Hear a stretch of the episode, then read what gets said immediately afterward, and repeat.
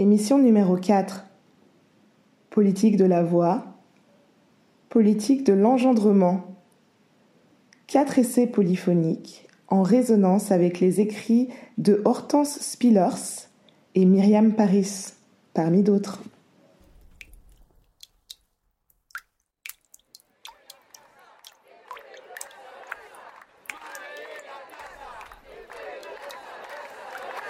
Hay un dicho de las madres, la única lucha que se pierde es la que se abandona. Hay que seguir. Une trentaine de mères a manifesté le week-end dernier devant la place Courbet à Trappes. Pourquoi ce rassemblement? Elles souhaitent faire entendre leur voix face à la violence qui se manifeste à Trappes. On est les mères et on est dépositaires du, de la justice, du crime de notre, de notre enfant. on doit, nous les mamans, de se mettre ensemble. Ce qu'on ce qu'on veut, nous les mamans, que vous avez la paix. Lo que ellos pensaban es que eso se iba a terminar enseguida. Nadie pensaba la dimensión que podía tener el movimiento. Le mien aujourd'hui, le vôtre demain. Alors que d'autres mères s'unissent à nous. La mère est un sujet et une voix politique. Ce postulat peut sembler récent, surtout pour un certain féminisme hégémonique qui cherche souvent à se détacher de la figure de la maternité. Alors même que, depuis toujours et partout, des mères se révoltent et font entendre leur voix, ou du moins tentent de se faire entendre. Les fluides, ressources vitales et composantes du corps humain à différents niveaux, calmes ou tempétueux, parfois extraits et exploités, guideront nos pas dans ce podcast. 27 juin 48, Saint-Denis, La Réunion. Près de 4000 Réunionnaises se rassemblent dans le jardin colonial. Elles portent leurs toilettes claires des dimanches ou leurs habits de travail. Myriam Paris, nous qui versons la vie goutte à goutte. Les panneaux qu'elles arborent affichent Goutte de lait pour nos enfants. Donnez-nous notre retraite. Nous voulons les allocations familiales et l'assistante médicale gratuite. À travail égal, salaire égal. Des familles heureuses dans un vrai département français. Ou encore, unissons-nous pour que vivent nos enfants. Elle manifeste à l'occasion de la Journée des mères réunionnaises, organisée par la section réunionnaise de l'Union des femmes françaises, fondée deux ans plus tôt. Isna Lamelin et Alicia Mazaka, dirigeantes de cette formation, se succèdent à la tribune. Elles appellent les femmes à se battre contre le colonialisme, pour l'augmentation de leur salaire, pour l'application des lois sociales en vigueur en France, pour, insiste Alicia Mazaka, que nos enfants ne meurent pas. Les femmes se regroupent ensuite dans l'avenue de la Victoire et elles marchent jusqu'à la préfecture où elles déposent une motion énonçant leurs revendications. C'est la première manifestation féminine de cette ampleur dans l'histoire de la Réunion et elle ne concerne pas la seule commune de Saint-Denis.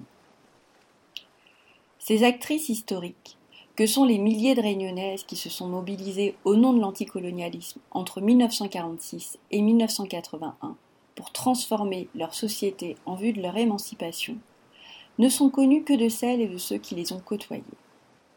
Elles n'ont pas retenu l'attention des chercheurs. Pourtant, l'étude de ce mouvement ne permet pas seulement de combler une lacune importante dans l'histoire de la vie politique réunionnaise. Elle ajoute aussi à l'histoire du féminisme un pan essentiel pour interroger les conditions de possibilité d'alliances féministes transversales. Elle invite en outre à analyser, par le bas, le pouvoir colonial, ses dimensions genrées, la manière dont il s'appuie sur le travail maternel, et c'est sur cette analyse que ma recherche va se concentrer. Dans le cadre de cette recherche, Myriam Paris relate le procès d'une esclave du nom d'Elisa qui sera condamnée car elle aurait empoisonné son petit maître, l'enfant de sa propriétaire, au temps de la société coloniale plantocratique réunionnaise. L'histoire de cette femme nous a touchés et questionnés, car ce procès d'esclave retranscrit par celles et ceux qui détenaient le pouvoir met en exergue le décalage de perception que l'on accorde à une mère blanche et de classe dominante en comparaison à celle pour une femme noire esclave. La première est entendue, considérée, respectée, la seconde est niée, étouffée, tue.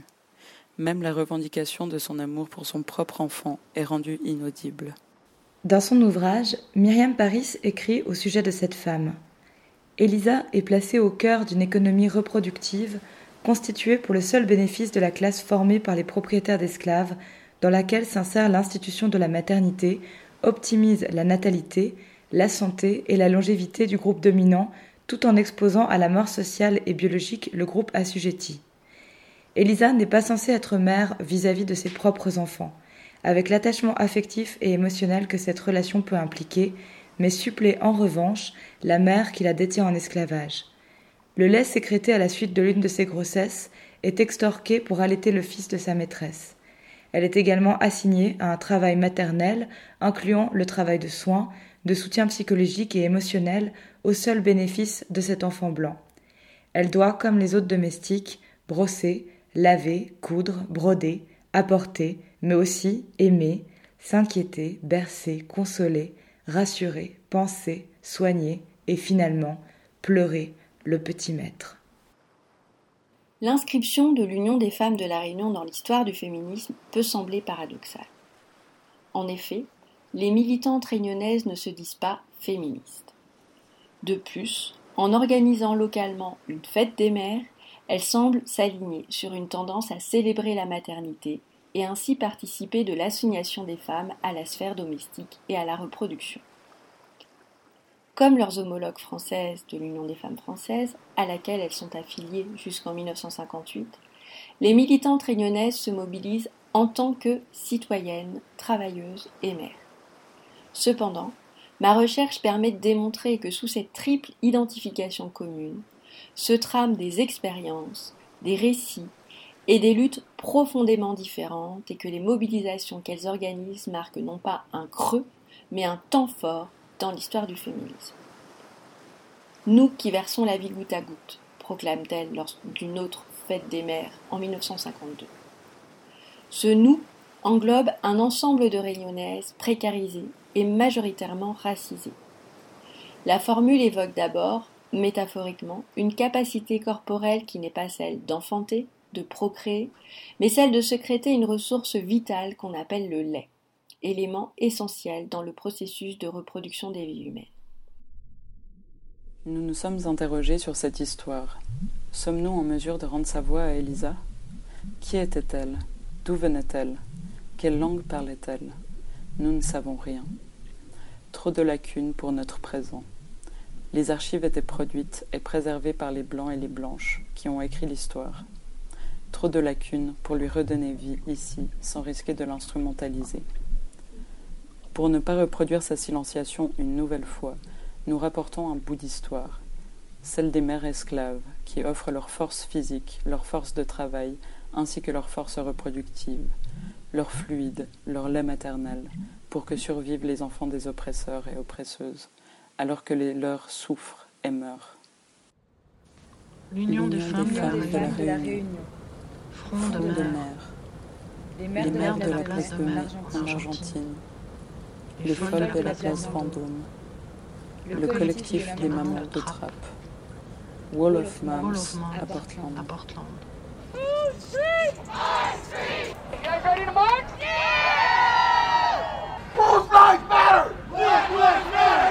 Cette histoire a des conséquences actives encore aujourd'hui et cette lutte est loin d'être terminée. Partout dans le monde, des collectifs de mères se mobilisent pour leurs droits et pour ceux de leurs enfants. Ce faisant, elles s'instituent comme sujet politique, se réunissent, mènent des actions, portent haut leurs revendications. Nous pensons aussi au mouvement Wall of Moms, lancé en juillet 2020 à Portland, aux États-Unis, un groupement de mères mis en place pour créer un bouclier humain pacifique, placé devant les forces de l'ordre, tentant d'empêcher l'escalade des violences durant les manifestations Black Lives Matter.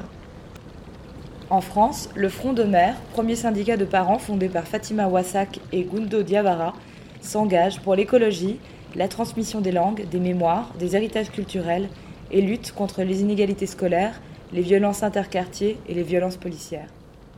Pour moi, ça traduit le fait que ces enfants ne sont pas considérés comme des enfants. Fatima Wassak. Et ça révèle bien le regard que peuvent porter ces responsables politiques, notamment sur les jeunes des quartiers populaires.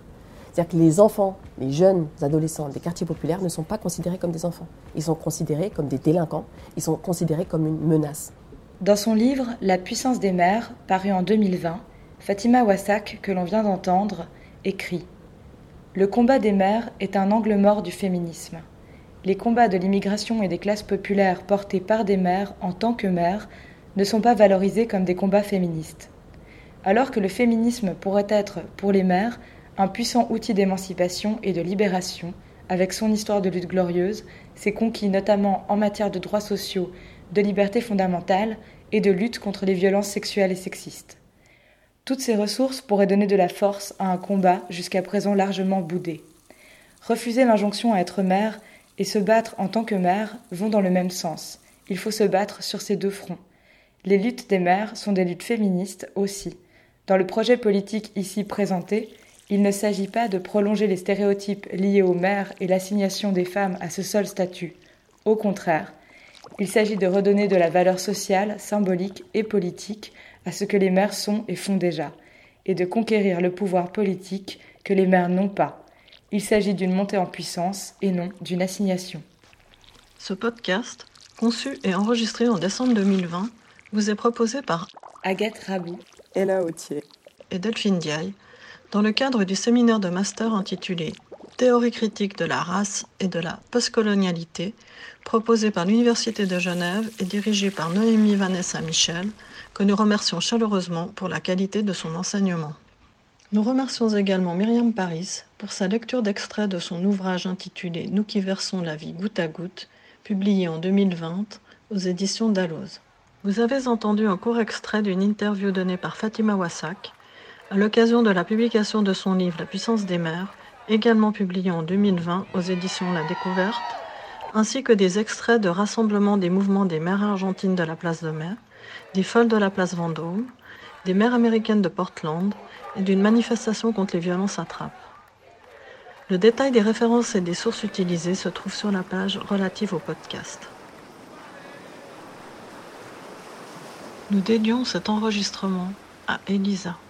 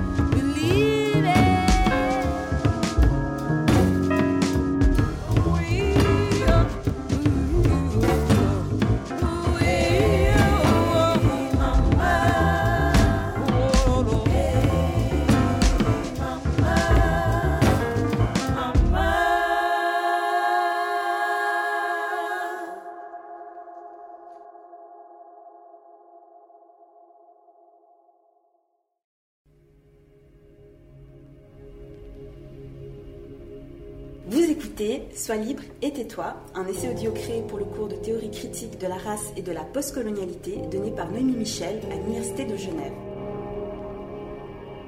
On est trois étudiants de master, Loïc, Valentine et moi-même, Emmanueline.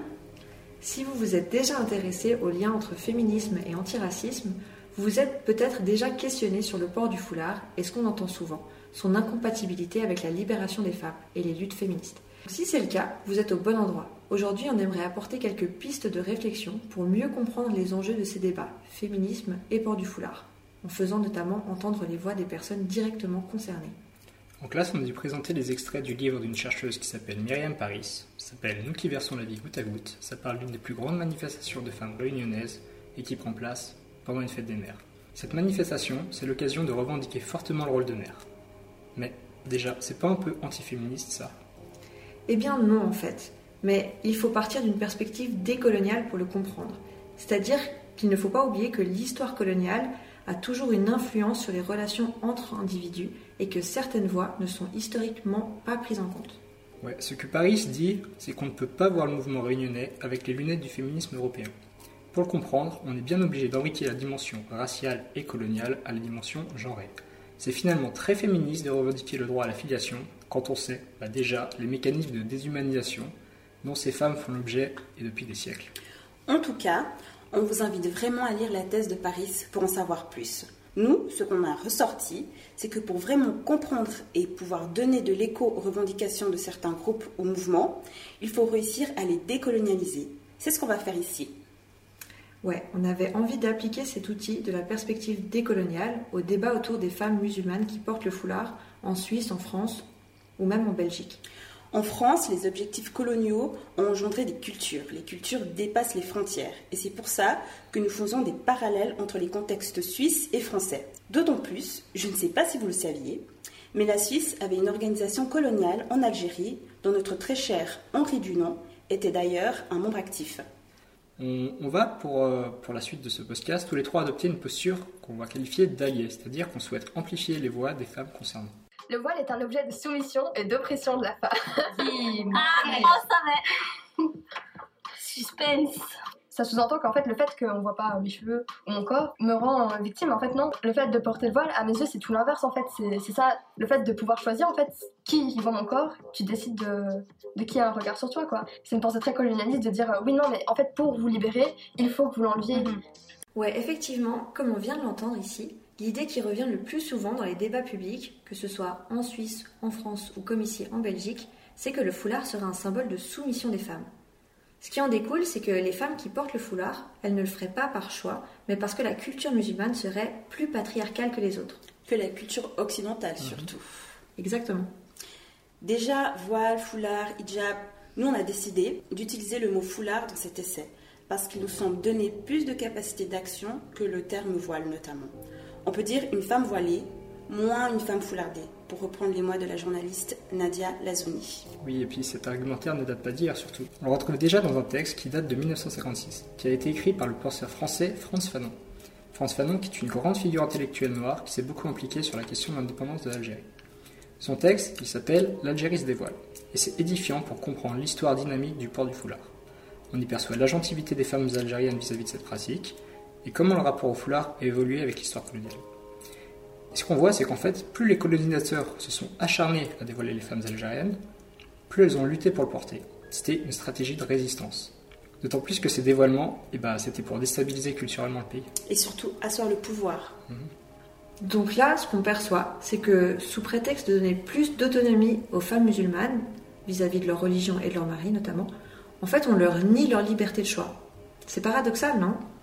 C'est tout à fait paradoxal. Bah déjà parce que l'argumentation des personnes contre le port du foulard, eh bah, elle se retourne contre elles. C'est comme une balle de match théorique.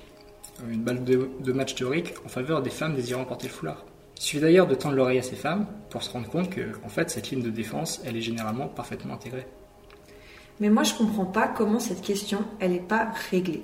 Comment ça se fait que la position des anti-foulards, elle n'a pas été reléguée aux oubliettes théoriques comme, euh, bah, je sais pas moi, l'idée d'une terre plate ou la création du monde en 7 jours Comment ça se fait que ça ne rentre pas dans les consciences et qu'aujourd'hui, on peut encore entendre des trucs comme le foulard n'est pas un vêtement anodin, c'est un symbole de soumission Revenons sur le concept de symbole. Ouais, parce qu'en en fait, un symbole en soi, ça n'existe pas. Par exemple, une coquille de noix, ça ne signifie rien. Agiter un drapeau blanc, ça ne signifie une demande de trêve que parce qu'on fait un effort collectif d'investir ce symbole d'une signification. Bah pour le foulard, c'est pareil. Il s'agit d'un bout de tissu qui prend les significations qu'on lui donne. Et là, il peut devenir symbole. Mais du coup, le symbole survit et parle à la place des femmes musulmanes qui portent le foulard. on se retrouve dans une situation postcoloniale où c'est comme si l'objet avait plus à dire sur sa porteuse que la porteuse n'avait à en dire sur elle-même. Du coup, le foulard prend le dessus, il surdétermine la personne qui le porte, un hijab sur pied, pour reprendre les propos de la journaliste Lazouni. C'est une forme de réification qui se met en place, c'est-à-dire qu'on transforme un sujet humain en objet, un objet parmi d'autres objets. Comme le disait Fanon dans son livre Peau noire, masque blanc. À ce propos, vous voulez vous faire écouter un extrait d'un débat entre Manuel Valls et Atiket Arbelsi, qui nous a semblé édifiant. Plutôt dans ce débat, on entendait Valls pour qui le foulard disait surtout radicalisation, ou quartier, communautarisation, hypercachère, bah, tout ce vocabulaire quoi. Je, me permets, puisque j'ai sur ce qu'a dit Valls tout à l'heure. Monsieur, quand même, vous, vous, êtes en train de parler de communautarisme, vous parlez de tous ces sujets-ci. Nous sommes censés, nous étions censés débattre. Ce que vous faites là aujourd'hui, vous voyez, je, je, viens, je vous parle de mon histoire, de celle de françaises qui portent, euh, qui ont fait le choix librement de porter ce voile-ci. Et euh, les seules choses que vous trouvez à rapprocher de moi sont ces choses-ci. Alors que je vous dis aujourd'hui que je suis diplômée de normale supérieure, je suis entrepreneur, j'ai des visées internationales. Et malheureusement, c'est ces choses-ci que vous rapprochez de moi. Le message qui est le mien, c'est que les femmes puissent choisir librement d'être ce qu'elles veulent être.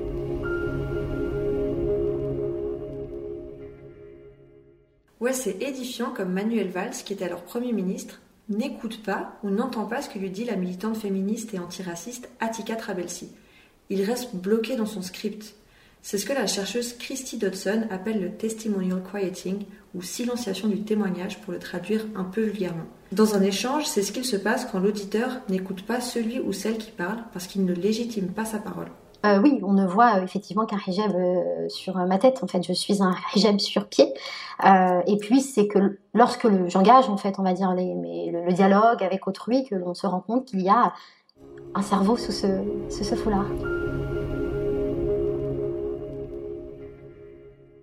Là, vous avez entendu Nadia Lazouni, journaliste et fondatrice de Speak Up Channel. Elle vient d'une famille algérienne qui a connu les campagnes de dévoilement en Algérie française. Ce qu'on essaie de dire, c'est qu'on devient aussi une chose en devenant outil, c'est-à-dire en étant instrumentalisé.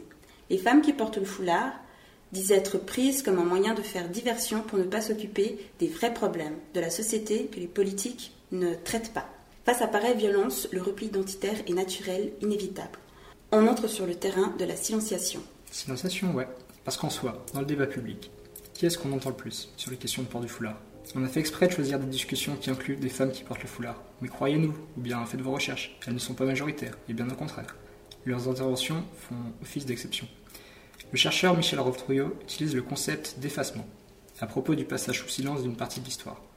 Quand on n'invite pas les femmes musulmanes qui portent le foulard à raconter leur réalité, on est bien là-dedans. On les exclut du récit historique. En plus, l'histoire coloniale et les campagnes de dévoilement ne sont que très rarement évoquées, alors même que ça permettrait de remettre en contexte les revendications des femmes qui se battent pour leurs droits. Mon père est d'origine algérienne, hein, vous connaissez le passé euh, colonial euh, de la France, et ma mère, comme beaucoup euh, de ses bah, contemporains de l'époque, hein, a subi, vous savez, ces cérémonies de dévoilement. Soyez jolis, émancipez-vous, vous voyez? Et donc les Français à l'époque de l'Algérie française, avait dévoilé ma mère, en tout cas plutôt euh, ma grand-mère.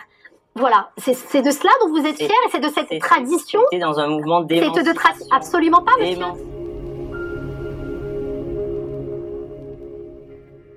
Le débat semble tellement mis en avant qu'il est impossible pour une femme qui porte le foulard de venir s'exprimer publiquement sur une problématique qui n'aurait pas de rapport avec ce qu'elle porte. Ainsi, on peut se demander si, comme l'affirme Rokhaya Diallo, les polémiques sur le foulard ne font pas que pousser les femmes à rester chez elles. Sous prétexte de libérer les femmes, les discours contre le port du foulard étouffent les voix des concernés.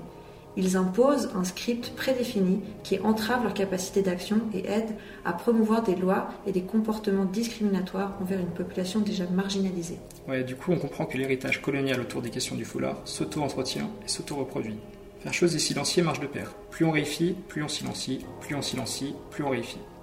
Tant que l'héritage colonial ne sera pas questionné et analysé à la lumière des théories postcoloniales actuelles, les réponses au débat sur le port du foulard resteront, on va dire, inchangées, car véritablement incapables de rendre compte des réalités vécues. Les outils développés durant ce cours permettent de saisir les enjeux qui sous-tendent ces débats. À ce propos, et si le sujet vous intéresse, on vous invite vivement encore à lire le livre de Paris, paru en 2020, et qui s'appelle Nous qui versons la vie goutte à goutte. Enfin, et comme dernière recommandation, Des voix derrière le voile, écrit et édité par la journaliste française Faiza Zerouala, pour mieux saisir la pluralité que la réification tente d'étouffer. Enfin, merci à vous de nous avoir écoutés. On espère avoir participé à notre humble échelle à relayer des voix qui sont souvent silenciées. On aurait adoré aborder plein d'autres aspects de cette thématique qui est dense. Ce sera peut-être pour une prochaine fois. En tout cas, en attendant, prenez soin de vous et tendez l'oreille.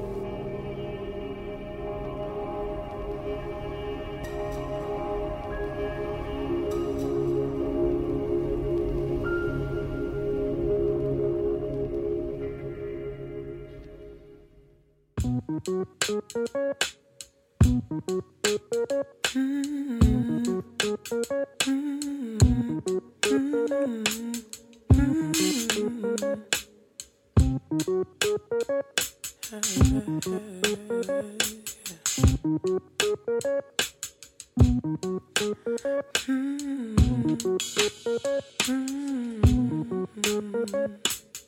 I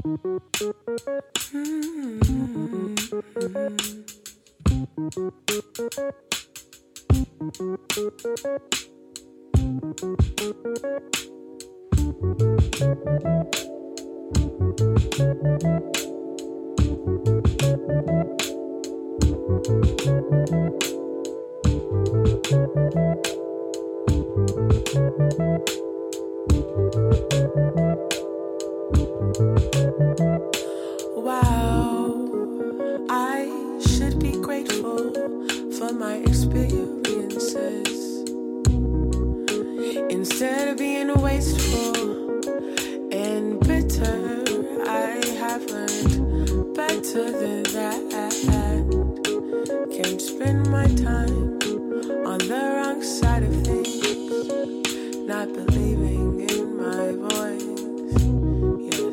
I made my choice to be something. And feeling down does nothing, and crying doesn't either.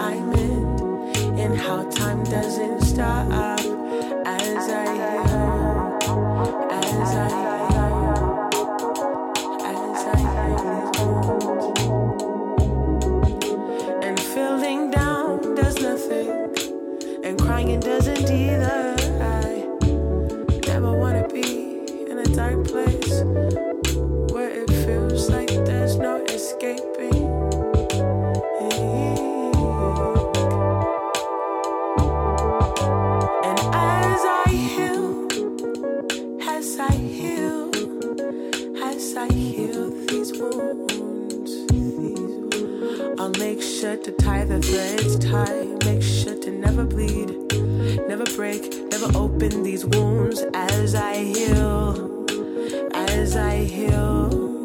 I'm still in amazement in how fast I'm in, in how time doesn't stop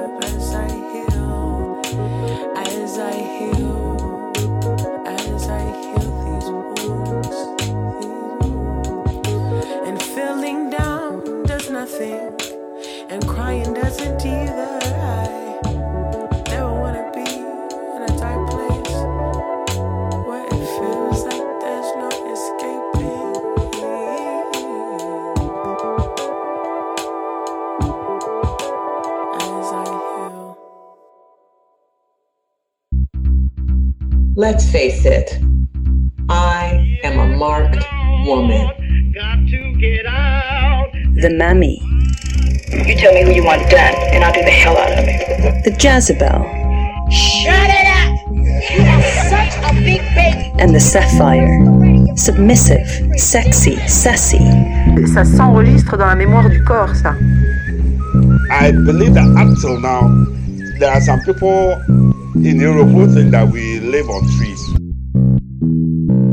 I am a marked woman. Ces mots sont ceux de la théoricienne, critique littéraire, intellectuelle féministe noire, états-unienne, professeure à l'université et DJ Hortense Spillers. Ils introduisent son essai fondateur Mama's Baby, Papa's Maybe, An American Grammar Book. Les archétypes entretiennent les textes culturels qui marquent, aujourd'hui encore, les corps des personnes noires. Reconnaître l'entremêlement des espaces-temps permet de comprendre comment les archétypes sont en fait la continuité des effets du passage du milieu, de la traversée de l'Atlantique sur les bateaux négriers. Ce passage est conceptualisé dans les théories critiques noires comme moment T de la constitution de l'ordre symbolique racial. Hortense Pillers théorise cet ordre symbolique comme la grammaire américaine hégémonique. Aujourd'hui, nous, Estelle, Hélène, Sidonie et Julie allons plonger collectivement dans la densité de ce texte et le faire résonner avec d'autres voix qui proposent de dépasser par la pratique cette grammaire hégémonique. Allez, on vous emmène au cœur de nos réflexions et de nos discussions avec ce texte. La grammaire, elle est hyper imprégnée de, de racisme, et puis qu'on le veuille ou non, on participe aussi à ça. Si moi, par exemple, je me je regarde quand justement il y a des hommes qui me disent ah ouais mais moi je on nous laisse pas la place dans le combat féministe et tout bah souvent j'ai envie de leur répondre bah en fait c'est à toi de te trouver ta place aussi dans ce combat là c'est aussi un, un, acte que de savoir comment genre s'insérer prendre sa place mais qu'il y a aussi tout un travail de euh, auto-déconstruction pour comprendre quelle est la bonne place aussi à prendre. Là on va pas aller demander à toutes les personnes euh, qui luttent contre le racisme ouais, sans dire quoi. ouais faut faire quoi. Ouais. puis que du ça coup ben, par la main et euh, ouais. c'est trop chiant. c'est trop chiant. Mais en fait trop ouais, c'est ouais, ça. Puis, du coup là c'est de se regarder en face ok. De construction de notre blanchité de la blanchité de notre ordre symbolique et puis euh, bien sûr que nous on va du coup on va pas proposer une grammaire mais ça peut être vraiment cet, cet acte là de et ouais, en fait, nous, on peut se positionner dans cette grammaire-là, en fait, dans la grammaire de l'ordre symbolique, dans l'interstice qu'il peut y avoir entre ces deux propositions de grammaire et, et, où on se trouve dans cet interstice à la vue de ce qu'on a lu et de ce qu'on a discuté. Cette nouvelle grammaire, elle n'est pas forcément dirigée vers nous, mais on a quand même envie de s'y intéresser. Puis qu'en fait, la, la, grammaire de l'ordre établi, bah, elle, elle, nous, elle nous convient pas non plus. Mm. Parce qu'on se rend compte, en fait, à la lumière de ce texte, qu'elle n'est pas convenable. J'ai mis euh, le lien que Noémie Michel nous avait envoyé. C'est un, une vidéo qui parle du white curriculum et il y a plein, plein d'étudiants et d'étudiantes qui sont interviewés et puis en fait, qui expliquent comment euh, elles sont inscrites dans un curriculum blanc, qu'ils le comprennent plutôt comme tout ce qu'on a lu, tout notre bagage, il est white dans l'académie. Mais en fait, je pense qu'on peut l'élargir à en fait tout notre vécu, tout curriculum, il est, extensible à notre à notre et à notre.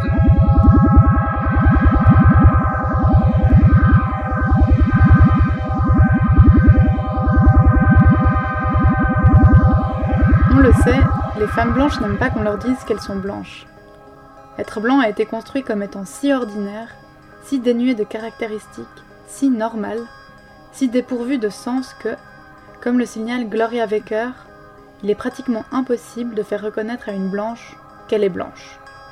Vous le lui dites, et elle est bouleversée, agressive, horrifiée, pratiquement en larmes. Elle trouve votre marque raciste. Françoise Vergès, un féminisme décolonial. Beaucoup de femmes et d'hommes de couleur ne veulent absolument rien avoir à faire avec des personnes blanches. Cela prend trop de temps et d'énergie. Beaucoup d'entre nous pensent que, d'abord et avant tout, les blancs et les blanches devraient aider d'autres blancs et blanches à se débarrasser de leur peur et de leur haine raciste. Elles et ils finiront par comprendre qu'elles et ils ne sont pas en train de nous aider, mais de nous suivre. Individuellement, mais aussi en tant qu'ensemble racial, nous devons formuler nos besoins à voix haute. Gloria Anzaldúa, La conscience de la mestiza, vers une nouvelle conscience. En fait, je pense qu'on a trouvé ce texte difficile parce qu'on est justement quatre femmes blanches, qu'on n'est pas les sujets à qui il est destiné. Et on n'a pas l'habitude en fait de lire des textes qui ne sont pas destinés dans notre cursus universitaire, et surtout en études genre, puisqu'on est souvent le sujet légitime des textes. Ouais, et tellement. Et en fait, il faut pas se déresponsabiliser pour autant de cette nouvelle grammaire sous prétexte qu'elle nous est pas euh, foncièrement destinée, mais il faut y trouver sa place, sans pour autant prendre la place des autres, mais vraiment y trouver sa place. Et en fait, ça renvoie aussi à la notion de politique de la voix, et aussi en lien avec notre place dans cette nouvelle grammaire, et quel poids, quelle place doit avoir notre voix au sein de cette grammaire. Et finalement, ça nous invite vraiment à repenser le poids des mots.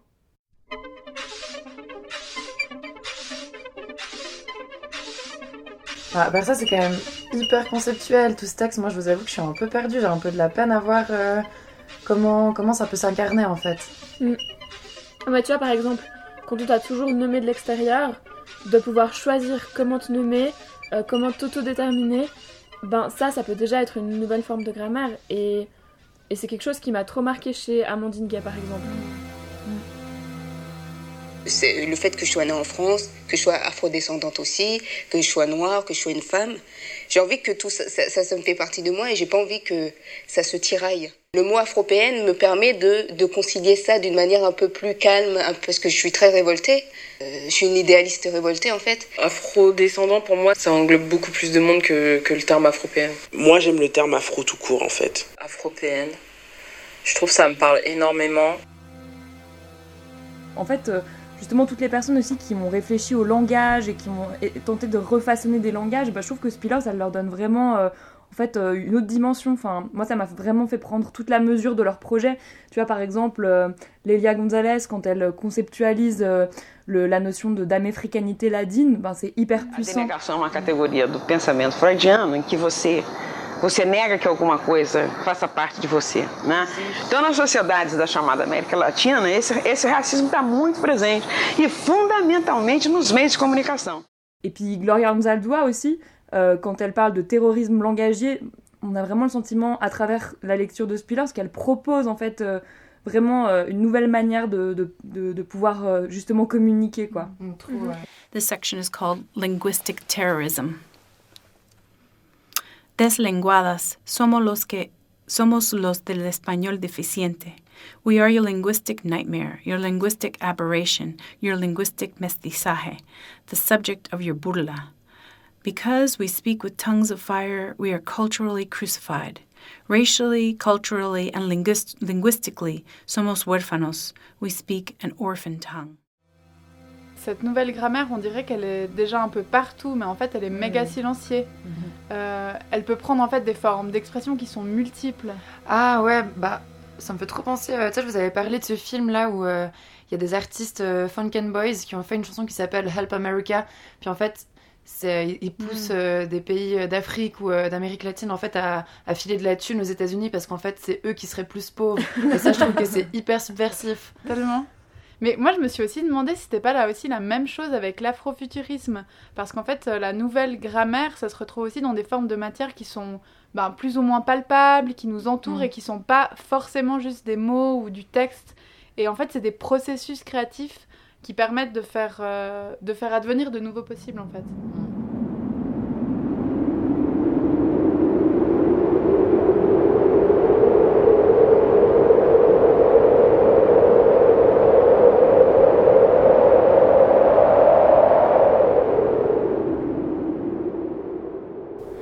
Afin de faire sens de notre présent, de ce qui le construit, il faut aller creuser l'histoire, considérer les frontières entre le présent et le passé comme poreuses. We hereby declare ourselves to be of another order of being, another order of being, another order of being, another order of being. It's our duty to try and change the system.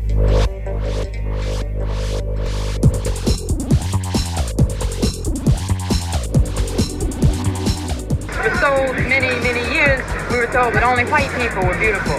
But this has changed because black people are aware now that their own appearance is beautiful. They're proud of it. Isn't it beautiful?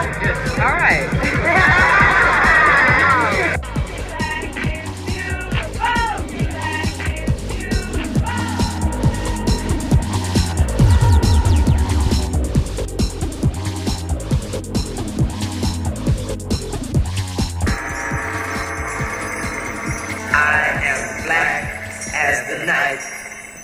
which the light of a new day descends.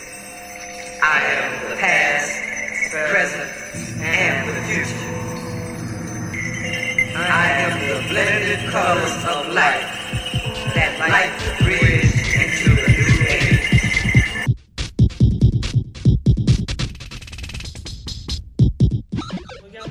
les négresses sales, les noires, protester, puissantes, réaliser l'impensable, foutre le feu, raconter nos histoires, inoubliables.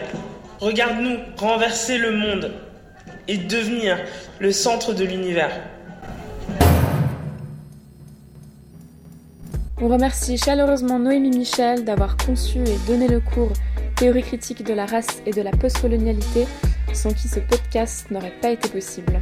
Et un grand merci à nos camarades pour leur bienveillance, leur réflexion éclairante et leur écoute. Dans cet essai, vous avez notamment entendu l'introduction du texte de Spillers, récité par Lirae Van Cleef Stefanon, les extraits des voix orchestrées par Amandine Gay dans son documentaire Ouvrir la voix, mais aussi les voix de Lelia Gonzalez et de Cecilia Rodriguez Gonzalez qui lit Gloria Anzaldúa.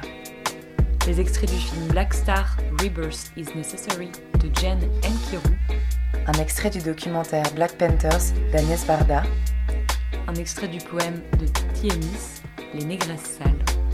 Pour les musiques, vous avez entendu Underground Resistance, Doppler Effect et Drexia. On vous laisse avec Amy en featuring avec Georgia Smith, Pen Black Girls. Girls in my area cold, dark skin, light skin, medium tones. Pumping braids got mini afros, thick lips got hips, some of us don't. Big nose contours, some of us won't. Never wanna put us in the media, bro. Want a fat booty like Kardashians. Want a fat booty that my auntie got, a yo. Wheel up the blood clot, tell her reload it. I've got the camera, my girls are posing. I need some backup, then my ones are rolling. Grown women think so I'm never at risk. Mind my own business, I'm never in mess. Who am I? I ain't they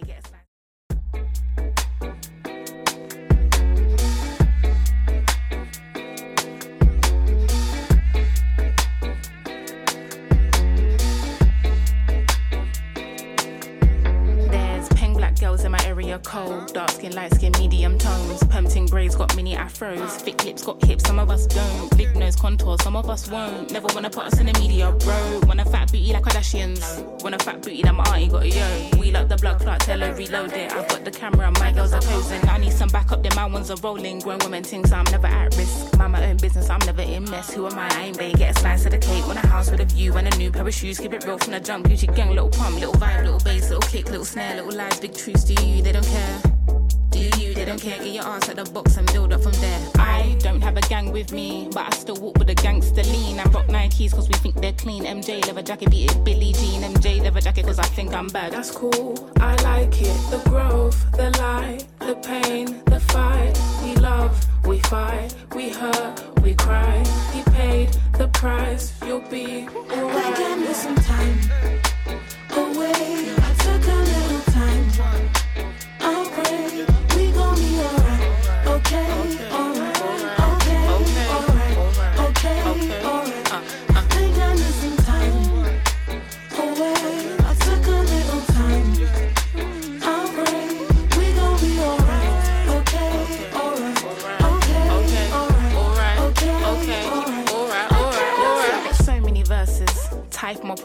Deep like I'm burying hearses. Preach like I'm doing up churches. Sin for a bit, I got urges. They got Chanel bags and purses. And I got some mashed up vans that I won't throw away cause I'm needy and hurting. I keep it in cause I can, can. I seen the drinks and the cans, cans. I think it's in my genetics. So the gin and the juice that I drink, I'm indebted.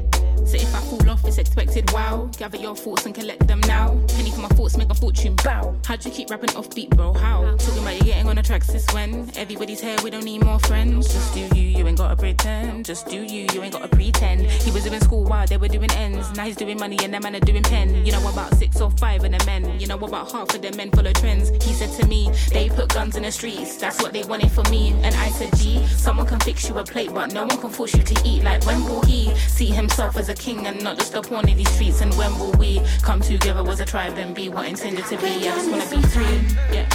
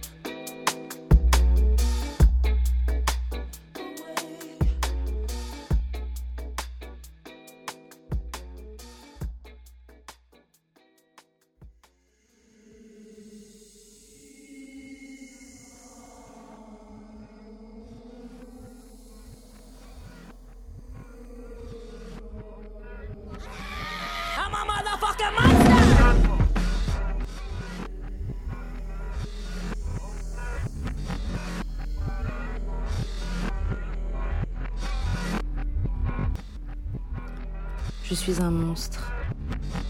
Je suis un monstre que l'on empêche de respirer, d'exister, de se sentir et de ressentir. Séparée des miennes, clivée, violentée, mégenrée, je suis la mal nommée, la dissociée par défaut, le fétiche usé. Je suis un monstre à une tête et plusieurs cœurs, une chair marquée à la mémoire cautérisée, l'âme tentaculaire, le cri assourdissant qu'ils prétendent ne pas entendre. Suis-je celle qu'on ne voit pas ou celle qu'on exhibe comme une curiosité? Suis-je celle qui ne sait pas lire ou celle qui rend obsolète le sens des textes?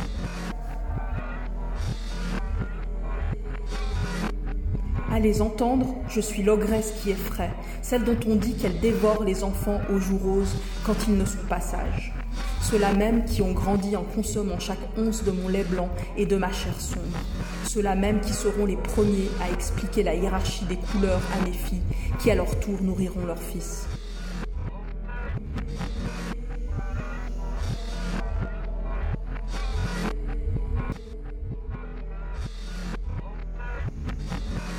À les entendre, je suis la goule, je suis la louve, je suis la sirène et la sorcière, l'hydre et son contraire. Cette créature que l'on convoite autant qu'on méprise, celle que l'on mate et qu'on enferme, celle que l'on scrute et dont on fera flotter un jour les organes dans le formol. Je suis ce monstre des statistiques, cette vision criminogène, cette matrice pleine dont les gènes gênent. Mes chromosomes ont été taillés en biseaux par l'histoire.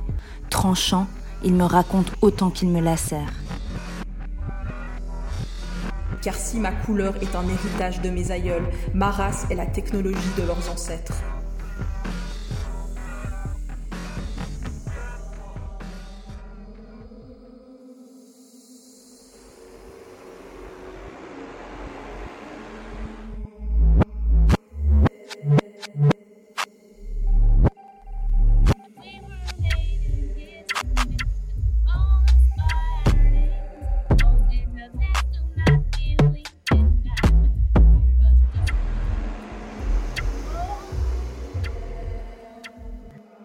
L'essai Mama's Baby, Papa's Maybe, An American Grammar Book, Hortense Pillars nous rappelle que le genre, comme ensemble de discours et de pratiques qui formatent le corps, a longtemps été un privilège blanc.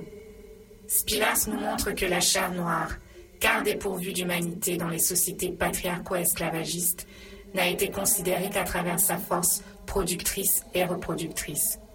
Pourtant, Spillers montre que cette construction différenciée du genre en fonction de la race a souvent été mise de côté par les théories eurocentrées noires et blanches, créant ainsi des théories qui misname ou encore qui malnomment la réalité noire.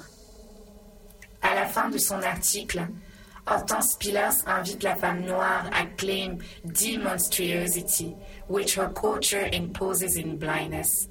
Pour elle, Sapphire might rewrite, after all, a radically different text for female empowerment. Avec cette phrase, Spiller suggère aux femmes noires de revendiquer cette même monstruosité à travers laquelle la société patriarco-coloniale et esclavagiste a lu la chair noire. Ceci afin de créer une nouvelle grammaire faite par les femmes noires pour les femmes noires. Une grammaire dans laquelle Sapphire, cet archétype de la matriarche noire, qui a à tort été mal nommé, mal pensé et érigé au statut de monstresse, pourra prendre la parole pour se dire pour elle et pour les autres. Mais la monstruosité, est-ce là ma porte de sortie? La monstresse pilarcienne doit-elle forcément solliciter des taxonomies établies et violentes afin de faire entendre sa voix cette monstruosité et la vivre pleinement. Je suis un monstre parmi les monstres, je suis des monstres, je suis mes monstres, nous sommes monstres. Mon stress, mon stress, mon. J'effraie, debout et puissante, je suis perpétuelle, je suis une maison, je suis un refuge, je n'ai pas de pays et j'ai tous les pays. Je parle mille langues, j'arbore mille visages, et c'est pourquoi on me dévisage. Omnisciente, toujours présente. Et parmi mes semblables, aucune ne me ressemble. Et parmi notre assemblage, chacune est un rouage essentiel. Et parmi notre mauvaise fortune, nous sommes la famille qui invente des matronymes. Nous sommes inclassables, incassables, indéfinissables, insaisissables. Nous sommes fluides, hybrides, multiples et uniques. La binarité n'est qu'une fiction téléologique.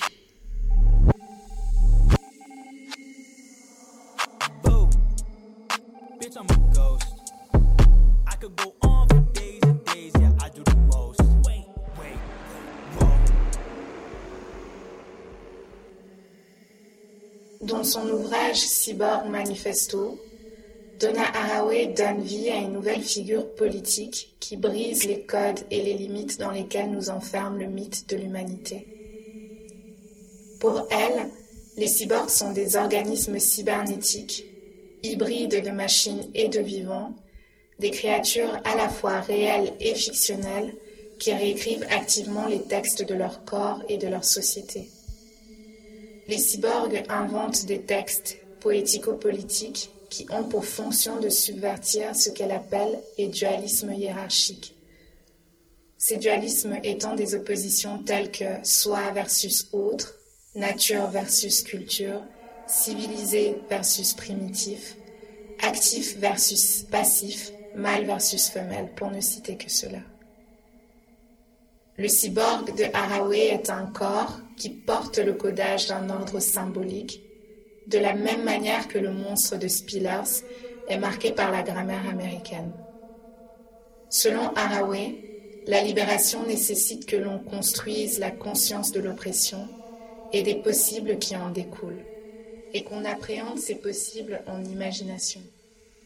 Comme elle l'affirme, se dire cyborg, comme nous nous disons ici monstre, il ne s'agit pas simplement d'une déconstruction littéraire, mais bien d'une transformation liminaire, d'une transformation liminaire, d'une transformation liminaire.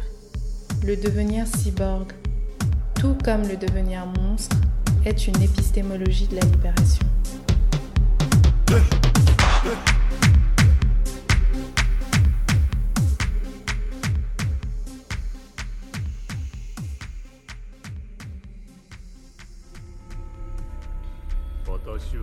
は情報の海で発生した生命体だ」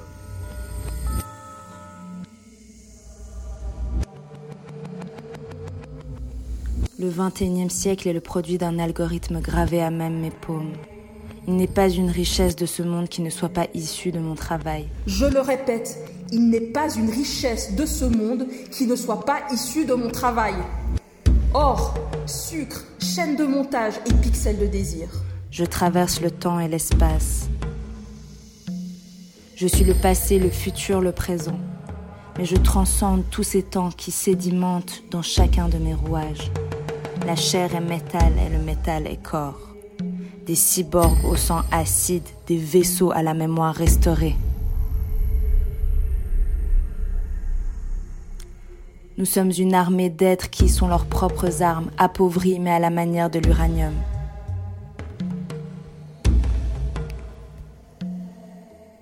Son m'emporte et me rapporte. Mes voix me guident et me transpercent. L'outil est devenu le discours. Et l'outil est né le discours. Entends-tu enfin mes Entends-tu enfin mes ceux de cris? mes ancêtres, Ceux de mes ancêtres, de mes sœurs, de mes frères et mes enfants. Car si ma Car si ma race est ta technologie, mon immortalité est une œuvre. Notre monde est un cycle infini d'histoires qui se répètent. Une mythologie mémorielle peuplée de mes avatars par millions, dans laquelle nous préférons être monstresques déesses. Nous préférons, être monstresques déesses. Nous préférons être monstresques déesses. Nous préférons être monstresques déesses. Nous préférons être monstresques déesses.